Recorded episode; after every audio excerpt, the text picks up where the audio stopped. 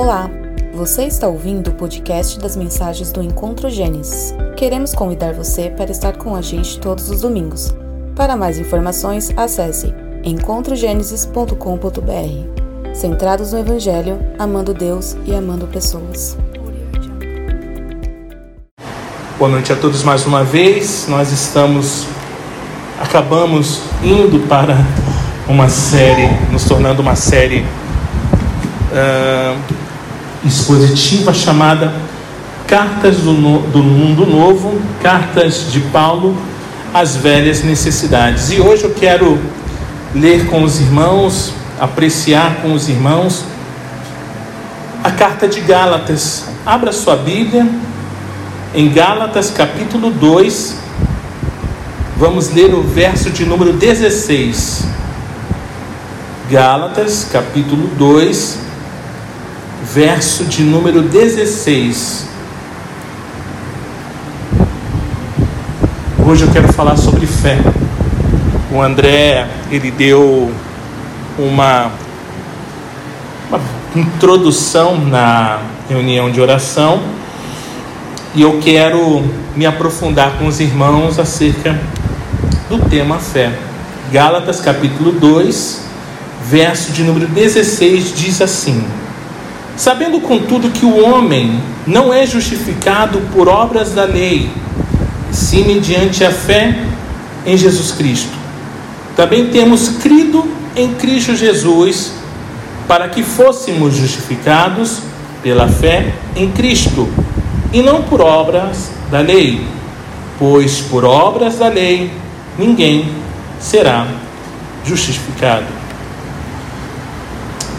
Existe uma, uma canção no cancioneiro popular que tem uma frase que é muito utilizada nos dias de hoje, de ontem, acho que de sempre. Todo mundo, quando quer falar sobre fé, utiliza essa frase ou, ou canta esse cancioneiro, né? Andar com fé eu vou, que a fé não costuma falhar, né? Essa falhar é, é, é da própria letra, né? Foi, foi proposital.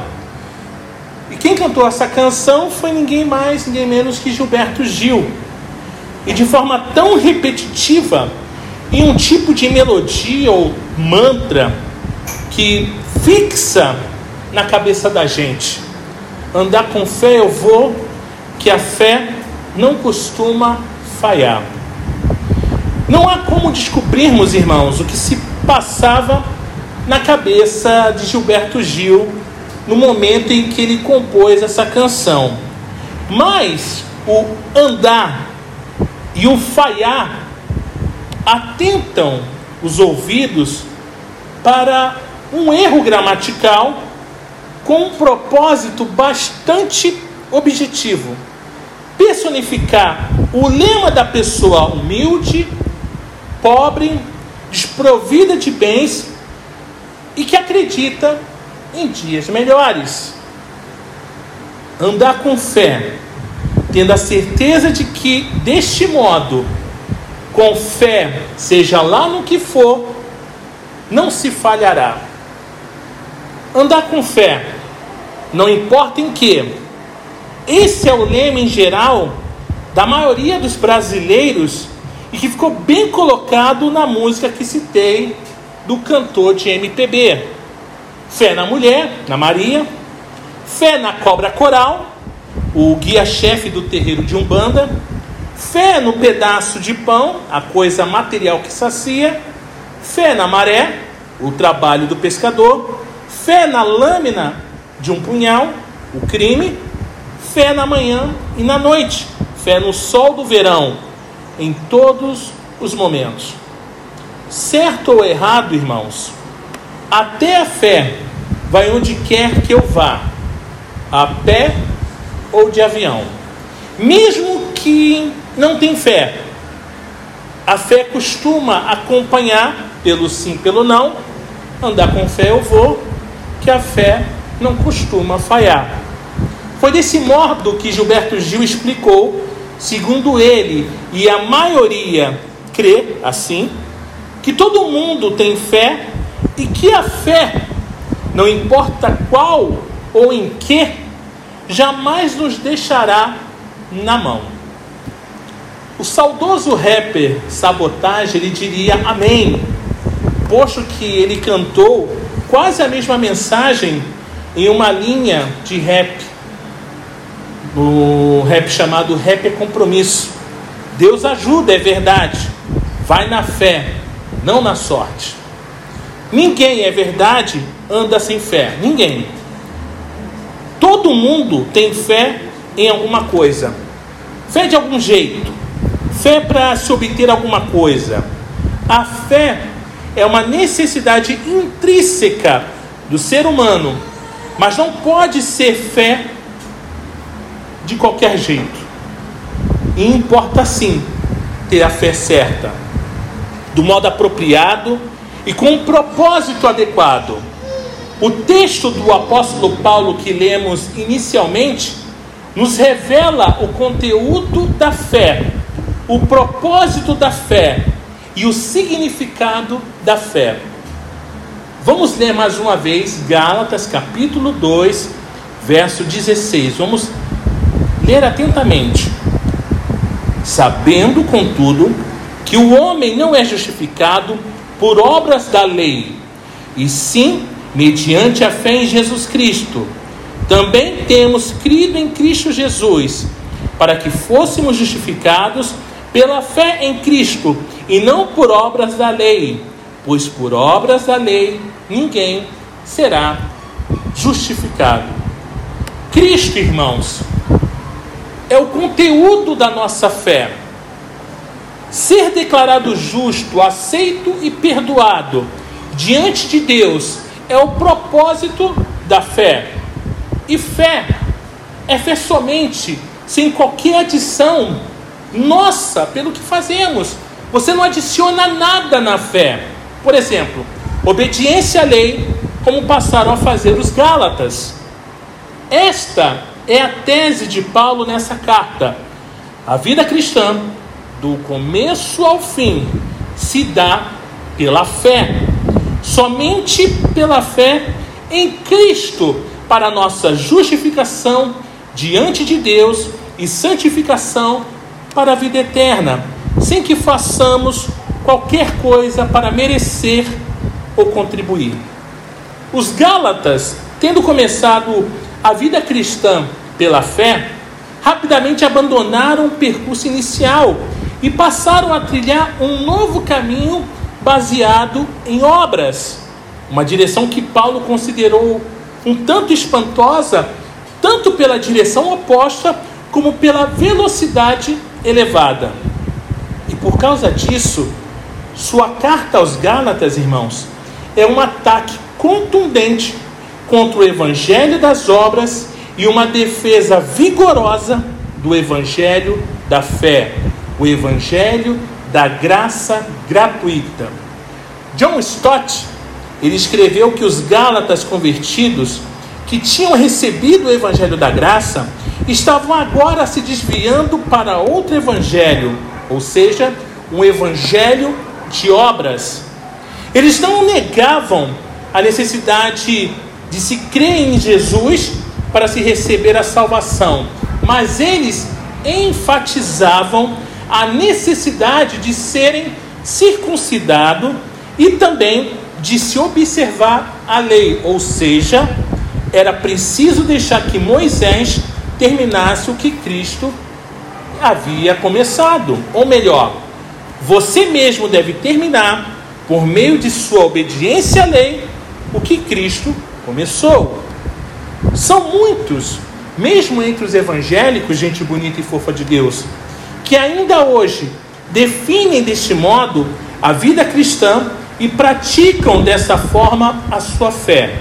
Creem em Deus, creem em Jesus Cristo, mas buscam também, de algum modo, contribuir para conquistar o favor de Deus, tanto para a salvação quanto para algum benefício terreno.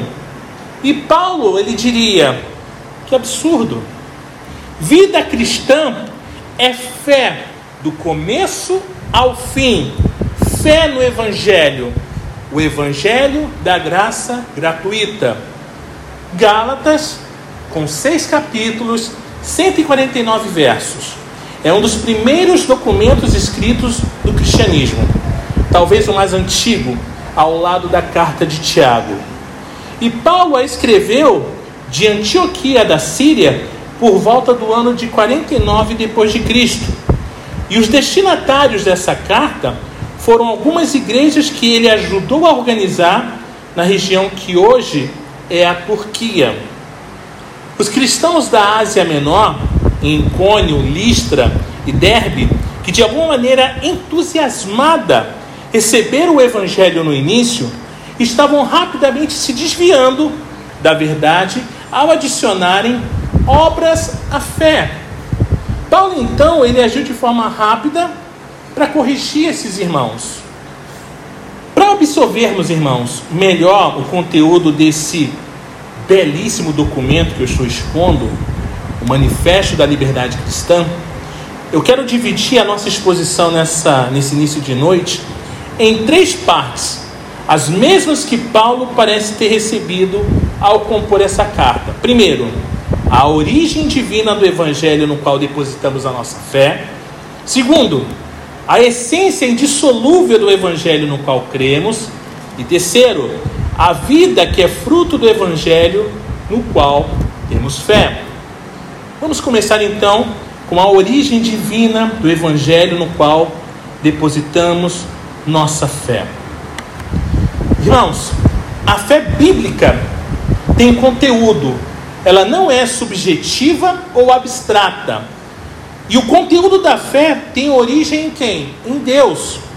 Dito de outro modo, o evangelho no qual nós, como igreja, cremos, a mensagem do cristianismo, não é uma mera disposição pessoal, invenção de homem ou convenção de alguma instituição.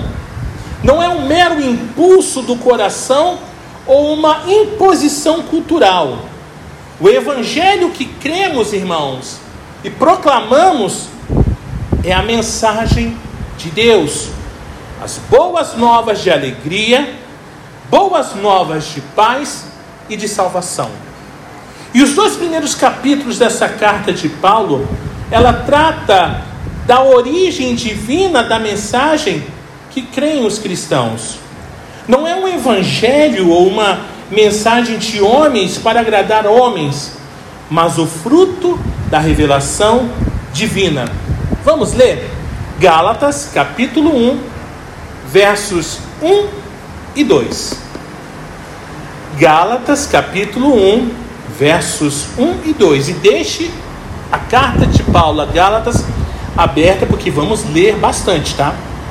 Gálatas, capítulo 1, verso 1 e 2. Diz assim: Paulo, apóstolo, não da parte de pessoas, nem por meio de homem algum, mas por Jesus Cristo e por Deus Pai, que o ressuscitou dos mortos, e todos os irmãos que estão comigo, as igrejas da Galácia.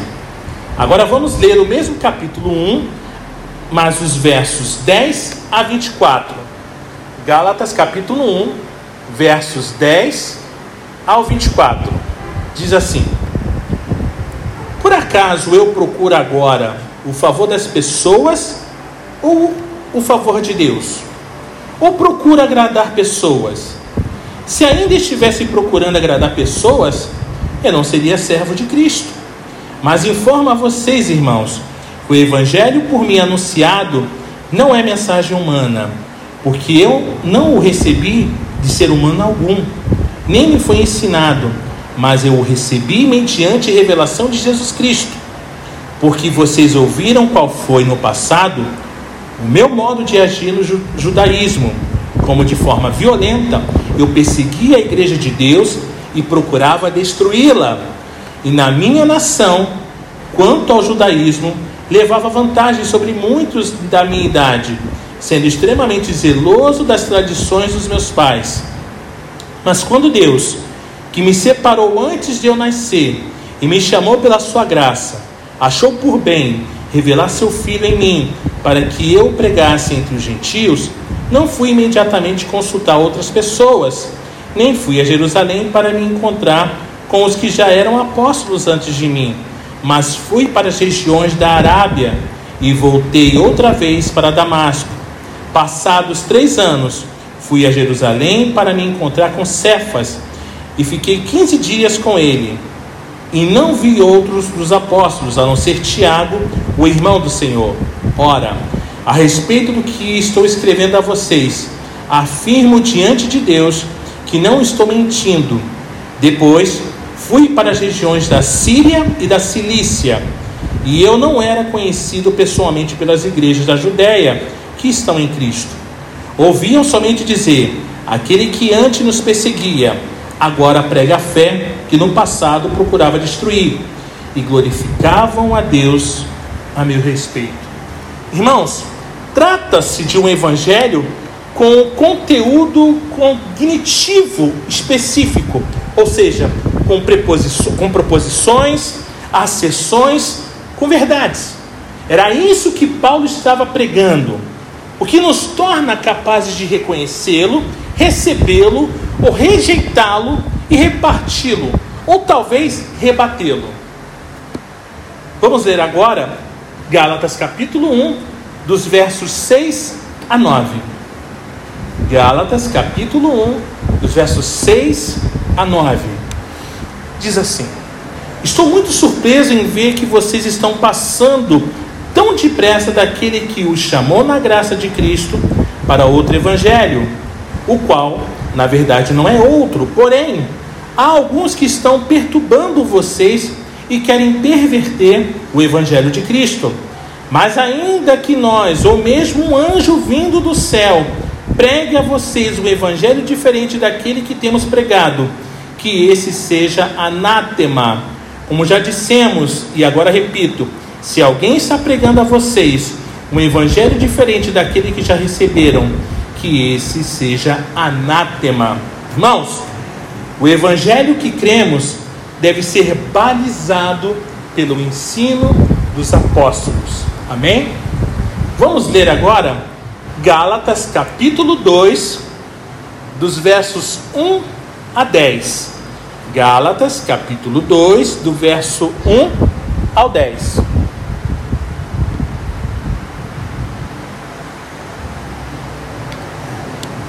Diz assim: 14 anos depois, fui outra vez a Jerusalém com Barnabé, levando também Tito. Fui em obediência a uma revelação e lhes apresentei o evangelho que prego entre os gentios, mas fiz isso em particular aos que pareciam de maior influência, para não correr ou ter corrido em vão. Mas nem mesmo Tito, que estava comigo, sendo grego, foi obrigado a submeter-se à circuncisão. E isso surgiu por causa dos falsos irmãos que se haviam infiltrado para espreitar a liberdade que temos em Cristo Jesus e nos reduzir à escravidão. A esses não nos submetemos por um instante sequer, para que a verdade do Evangelho permanecesse entre vocês. E quanto àqueles que pareciam ser alguma coisa, o que eles foram no passado não me interessa. Deus não aceita a aparência do homem. Esses, digo que pareciam ser de maior influência, nada me acrescentaram. Pelo contrário, quando viram que me havia sido confiado o evangelho da incircuncisão, assim como a Pedro foi confiado o evangelho da circuncisão, pois aquele que operou eficazmente em Pedro para o apostolado da circuncisão, também operou eficazmente em mim para com os gentios. E quando reconheceram a graça que me foi dada, Tiago, Cefas e João, que eram reputados colunas, entenderam a mim, estenderam a mim e a Barnabé a mão direita da comunhão, a fim de que nós fôssemos para os gentios e eles fossem para a circuncisão. Somente recomendaram que nos lembrássemos dos pobres, o que também me esforcei para fazer. Continuando no capítulo 2, vamos ler agora dos versos 11 a 16. Gálatas capítulo 2, do verso 11 a 16. Diz assim: quando, porém, Cefas veio a Antioquia, resisti-lhe face a face, porque havia se tornado repreensível. De fato, antes de chegarem alguns da parte de Tiago, ele comia com os gentios. Quando, porém, chegaram, começou a afastar-se e, por fim, separou-se, temendo os da circuncisão. E também os demais judeus se fizeram hipócritas juntamente com ele, a ponto de o próprio Barnabé ter se deixado levar pela hipocrisia deles. Quando, porém, vi que não procediam corretamente segundo a verdade do Evangelho, eu disse a Cefas na presença de todos: Se você, que é judeu, vive como gentio e não como judeu, por que quer obrigar os gentios a viverem como judeus? Nós, judeus por natureza, e não pecadores entre os gentios, sabendo, contudo, que o homem não é justificado por obras da lei, e sim mediante a fé em Jesus Cristo, também temos crido em Cristo Jesus, para que fôssemos justificados pela fé em Cristo, e não por obras da lei, pois por obra da lei ninguém será justificado. Irmãos, Pedro estava errado, e Paulo o corrigiu pelo Evangelho, posto que não se pode alcançar justiça pela obediência à lei, mas só pela fé no Cristo crucificado. Irmãos, nós observamos aqui um irmão dessa igreja, dessa comunidade, vendo um outro irmão fazendo algo de errado. E o que ele fez? Ele o corrigiu, o exortou. Irmãos, nós devemos fazer a mesma coisa quando vemos o nosso irmão fazendo algo errado. Nós temos essa responsabilidade. Eu não posso ver o seu José pecando e não chegar e repreendê-lo. O seu José não pode me ver pecando e não chegar em mim, pastor, o senhor está pecando, e me exortar. Assim com André, com Luísa, Dedê, Patrícia, não importa. Nós devemos fazer isso. Isso é bíblico e é saudável à igreja. Segundo, a essência indissolúvel do evangelho no qual cremos. Posto que o evangelho, irmãos, no qual depositamos a nossa fé é de origem divina, ou seja, tem conteúdo, pode ser aferido e é aferidor, ou seja, você confere e pode conferir. Paulo ele passa a esclarecer a essência indissolúvel do mesmo. Nos capítulos 3 e 4, portanto, compõe não apenas o coração desta carta, mas também o coração da nossa fé. Qual é exatamente a mensagem do Evangelho. No que creem os cristãos? Justificação somente pela graça, por meio somente da fé em Cristo, somente é o que nós professamos, preservamos e partilhamos. Agora, vejamos como isso se desembrulha. O custo da graça, a morte de Cristo. Os capítulos 3 e 4 são uma ampliação, irmãos, do resumo do Evangelho na introdução da carta, o qual nos revela o custo da graça. É de graça para nós, mas não foi barato para Deus. Gálatas 1, versos de 3 a 5. Volta, vamos ler Gálatas capítulo 1, versos 3 a 5. Diz assim: que a graça e a paz estejam com vocês da parte de Deus, nosso Pai, e do nosso Senhor Jesus Cristo, o qual entregou a si mesmo pelos nossos pecados, para nos livrar desse mundo perverso, segundo a vontade de nosso Deus e Pai, a quem seja a glória para todos sempre. Amém. O meio da graça, fé em Jesus Cristo. Vamos ler Gálatas capítulo 2, versos 19 a 21. Gálatas capítulo 2, dos versos 19 a 21. Diz assim: Porque eu, mediante a própria lei, morri para a lei, a fim de viver para Deus. Estou crucificado com Cristo. Logo, já não sou eu quem vive, mas Cristo vive em mim. E esse viver que agora tenho na carne, vivo pela fé no Filho de Deus, que me amou e se entregou por mim. Não anula a graça de Deus, Pois se a justiça é mediante a lei, segue-se que Cristo morreu em vão. A obra da graça, a justificação pela fé. Gálatas 3. Para introduzir, irmãos, os Gálatas de volta ao caminho, o apóstolo Paulo ele passou a apresentar uma série de argumentos que explica por que a justificação vem unicamente pela fé, não pelas obras ou mesmo por elas somadas à fé. Primeiro, Paulo ele apela à experiência dos próprios Gálatas. Vamos ler? Gálatas capítulo 3, dos versos 1 ao 5. Gálatas capítulo 3, dos versos 1 ao 5. Diz assim: Ó oh, Gálatas insensatos, quem foi que os enfeitiçou? Não foi diante dos olhos de vocês que Jesus Cristo foi exposto como crucificado? Quero apenas saber isso. Vocês receberam o Espírito pelas obras da lei ou pela pregação da fé? Será que vocês são tão insensatos que, tendo começado no Espírito, agora querem se aperfeiçoar na carne? Será que vocês sofreram tantas coisas em vão? Se é que na verdade foram em vão. Aquele que lhes concede o Espírito e que opera milagres entre vocês, será que ele o faz pelas obras da lei ou pela pregação da fé? Segundo, irmãos, Paulo, ele usou o conhecimento do Antigo Testamento, ou seja, Abraão foi declarado justo por meio do que? Por meio da fé e não pelas obras. E prosseguiu o apóstolo. A lei e os profetas também testemunharam que todos, de Abraão aos cristãos gentios, são justificados pela fé, não pela lei. A lei ela foi acrescentada apenas até a vinda de Cristo e serviu para expor o pecado pelo que é. A lei nunca pôde libertar os pecadores do pecado. Essa bênção, irmãos, vem somente pela fé em Jesus Cristo. A lei cumpriu seu propósito de nos guiar, nós, os judeus, diz Paulo, para Cristo, a fim de que pudéssemos ser justificados pela fé.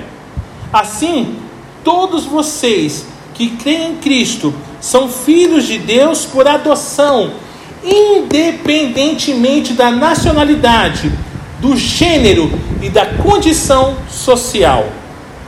Contudo, Paulo ainda continua com seu argumento. Agora que vocês não são mais escravos da lei, por que estão voltando atrás como se quisessem ser escravos de novo? Vocês costumavam me ter em altíssima estima. O que, que aconteceu? Sinto muito se tenho que inquiri-los desse modo, mas esses falsos mestres querem apenas prejudicar vocês. Vejam, irmãos, se vocês querem estar debaixo da lei, não estão conscientes de que Abraão teve um filho escravo, nascido por meios naturais, e um filho livre, nascido como resultado da promessa. Essa, irmãos, é uma alegoria para nós, dos que foram escravizados pela lei e dos que foram milagrosamente libertados pela promessa. Vocês são filhos livres da promessa. Por isso, são perseguidos pelos outros e, consequentemente, devem lançá-los fora da igreja. Igreja, a mensagem do Evangelho é esta: somos salvos somente pela fé em Jesus Cristo, que morreu por nós e tomou sobre si na cruz a nossa punição. Glória a Deus.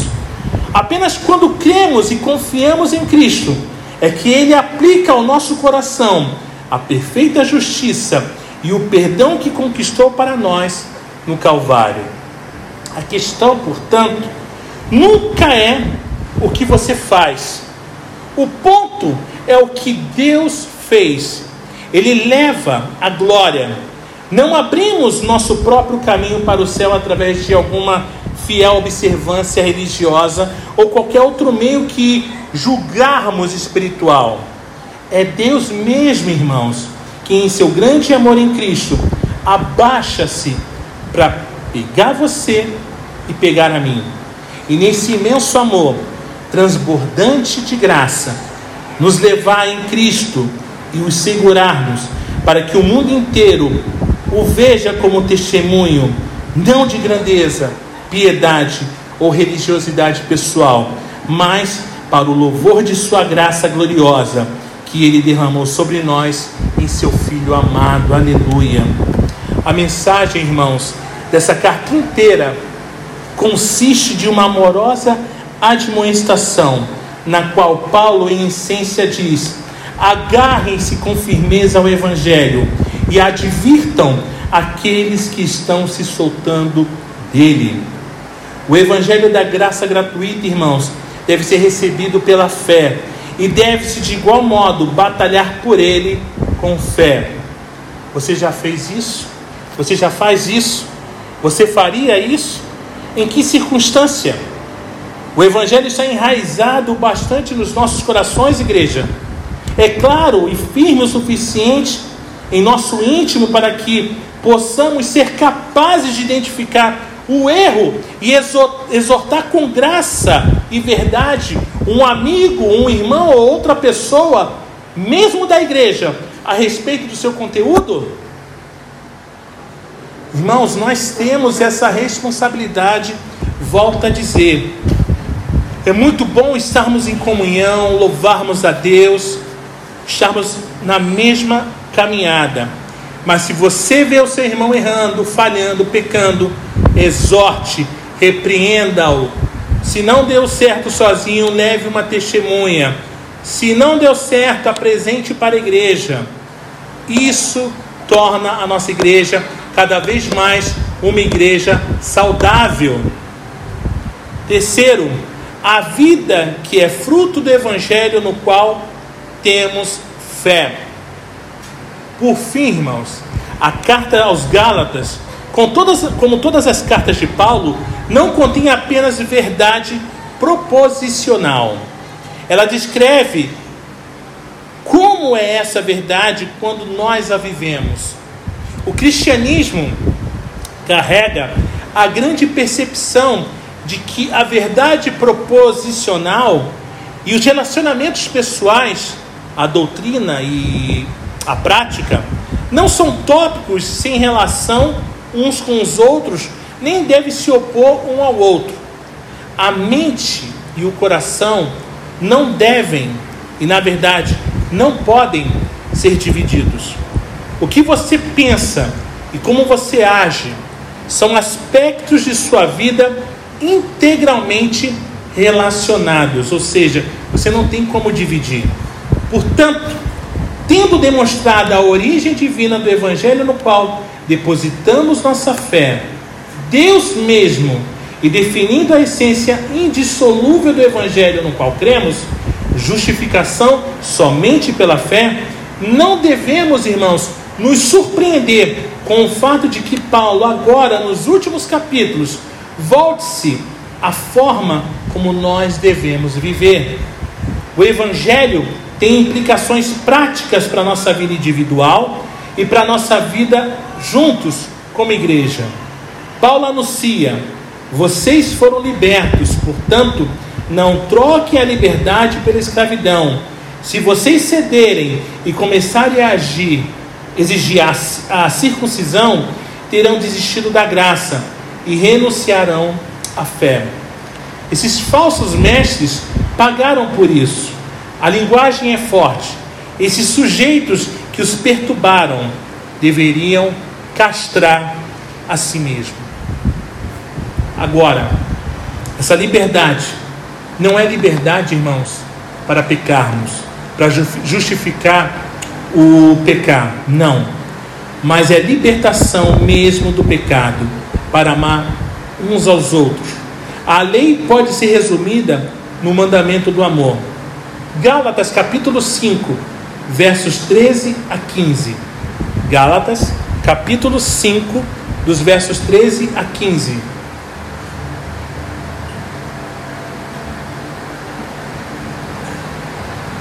Diz assim: O que vocês, irmãos, foram chamados à liberdade, mas não usem a liberdade para dar ocasião à carne, pelo contrário, Sejam servos uns dos outros pelo amor, porque toda a lei se cumpre em um só preceito, a saber, ame o seu próximo como a você mesmo. Mas, se vocês ficam mordendo e devorando uns aos outros, tenham cuidado para que não sejam mutuamente destruídos. Assim, irmãos, sigamos o espírito, não o inimigo dela, a carne. Gálatas 5, versos 16 a 18. Gálatas 5, 16 a 18 diz assim: Digo, porém, o seguinte: vivam no espírito e vocês jamais satisfarão os desejos da carne, porque a carne luta contra o espírito e o espírito luta contra a carne, porque são opostos entre si para que vocês não façam o que querem, mas se são guiados pelo Espírito, vocês não estão debaixo da lei. Irmãos, quem vive na carne, no pecado, não herdará o reino de Deus. Vamos ler os versos 19 a 21 de Galatas 5. Galatas 5, 19 a 21.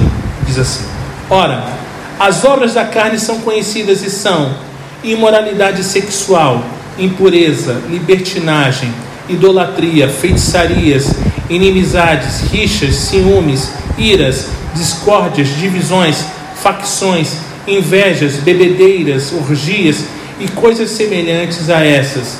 Declaro a vocês, como antes já os preveni, que os que praticam tais coisas não herdarão o reino de Deus.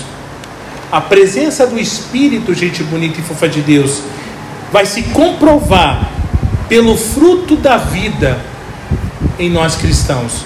Vamos ler dos versos 22 a 26 de Gálatas 5. Gálatas 5, verso 22 a 26.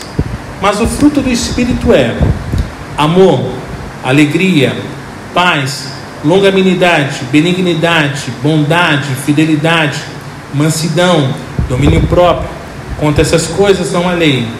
E os que são de Cristo Jesus crucificaram a carne com as suas paixões e os seus desejos. Se, viver, se vivemos no Espírito, andemos também no Espírito. Não nos deixemos possuir de vanglória, provocando uns aos outros, tendo inveja um dos outros. Cheios do Espírito, igreja, cuidemos uns dos outros. Vamos ler agora Gálatas capítulo 6, dos versos 1 ao 5. Gálatas capítulo 6, dos versos 1 ao 5, que diz assim: Irmãos, se alguém for surpreendido em alguma falta, vocês que são espirituais, restaurem essa pessoa com espírito de brandura, e que cada um tenha cuidado para que não seja também tentado. Levem as cargas uns dos outros, e assim estarão cumprindo a lei de Cristo. Porque se alguém julga ser alguma coisa, não sendo nada, engana a si mesmo.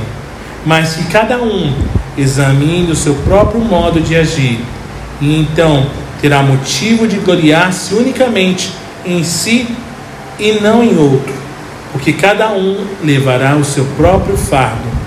Irmãos, cuidem em especial daqueles que ensinam a verdade a vocês. Vamos ler agora o verso 6 do capítulo 6 de Gálatas, que diz assim: Mas aquele que está sendo instruído na palavra, compartilhe todas as coisas boas com aquele que o instrui, que, que o instrui, perdão. Gente bonita e fofa de Deus, nem sempre vemos as consequências do pecado de imediato. Mas o Senhor garantirá que um dia todos vejam seus verdadeiros frutos. Vamos ler Gálatas 6, dos versos 7 a 10. Gálatas 6, do verso 7 a 10, que diz assim: Não se enganem, de Deus não se zomba, pois aquele que a pessoa pois aquilo que a pessoa semear, isso também colherá. Quem semeia para a sua própria carne, da carne colherá corrupção, mas quem semeia para o espírito, do espírito colherá a vida eterna. E não nos cansemos de fazer o bem, porque no tempo certo faremos a colheita, se não desanimarmos. Por isso, enquanto tivermos oportunidade, façamos o bem a todos, mas principalmente aos da família da fé. E finalmente, irmãos, Paulo, ele mesmo assina a carta e faz as últimas considerações. Vamos ler Gálatas capítulo 6, dos versos 11 a 18. Gálatas 6, dos versos 11 a 18, que diz assim: Vejam com que letras grandes escrevi a vocês de próprio punho. Todos os que querem ostentar-se na carne, esses querem obrigar vocês a se deixarem circuncidar e agem assim somente para não serem perseguidos por causa da cruz de Cristo. Pois nem mesmo os que se deixam circuncidar guardam a lei, mas querem apenas que vocês se submetam à circuncisão, para que eles possam se gloriar na carne de vocês. Mas longe de mim gloriar-me, senão na cruz de nosso Senhor Jesus Cristo, pelo qual o mundo está crucificado para mim, e eu estou crucificado para o mundo. Pois nem a circuncisão é coisa alguma, nem a circuncisão, mas o ser nova criatura. E a todos os que andarem em conformidade com essa regra, paz e misericórdia sejam sobre eles e sobre o Israel de Deus. Quanto ao mais, ninguém me moleste, porque eu trago no corpo as marcas de Jesus. A graça de nosso Senhor Jesus Cristo esteja com o espírito de vocês, irmãos. Amém. Espero que vocês, irmãos, entendam não apenas que todos vivemos por fé, por algum tipo de crença, mas principalmente que você se preocupe em buscar, cultivar e batalhar pela fé evangélica. Isso é, a fé cujo conteúdo é o Evangelho de Deus, revelado pelos profetas e apóstolos nas Escrituras, centrada na vida e na obra graciosa de Jesus Cristo, que morreu no lugar do pecador, e vivida no poder do Espírito, que é também pela fé nas promessas de Deus. Fé evangélica nos liberta do pecado e da morte, mas também nos liberta do viver baseado em algum desempenho pessoal como moeda de troca. Não há necessidade, irmãos, nem, de, nem se deve acrescentar qualquer coisa à obra completa e suficiente de Jesus, sob pena de anulá-la. O que se faz não é para merecer ou herdar alguma coisa de Deus, mas como fruto do que, pela graça e por meio da fé, nós recebemos em Cristo para nossa salvação e santificação, tanto na vida pessoal como na vida comunitária, ou seja, na igreja. A fé evangélica, ela nos liberta da tendência natural de se viver para agradar as pessoas, suavizar a mensagem ou mesmo deixar de fora certos aspectos centrais ao Evangelho, falsificando, portanto, quando nós o compartilhamos com alguém e devemos compartilhar. A fé evangélica, sua defesa e sua divulgação, como se vê na carta, não é responsabilidade apenas dos líderes da igreja, face aos falsos mestres e o mundo perdido. Paulo sequer se dirige aos líderes da igreja, tampouco dirige a palavra aos falsos mestres. Paulo, irmãos, ele se dirige à congregação. A implicação é que tanto o governo da igreja quanto a preservação e a proclamação do evangelho são de responsabilidade da igreja como um todo. A autoridade final está na igreja local reunida.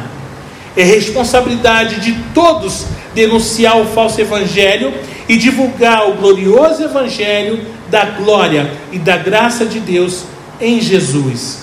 A fé evangélica, ela confronta a tendência natural das pessoas de procurar nas igrejas não a verdade, que elas chamam de abstrata, sobre Deus, conforme a revelação da Escritura, mas uma experiência autêntica com Deus.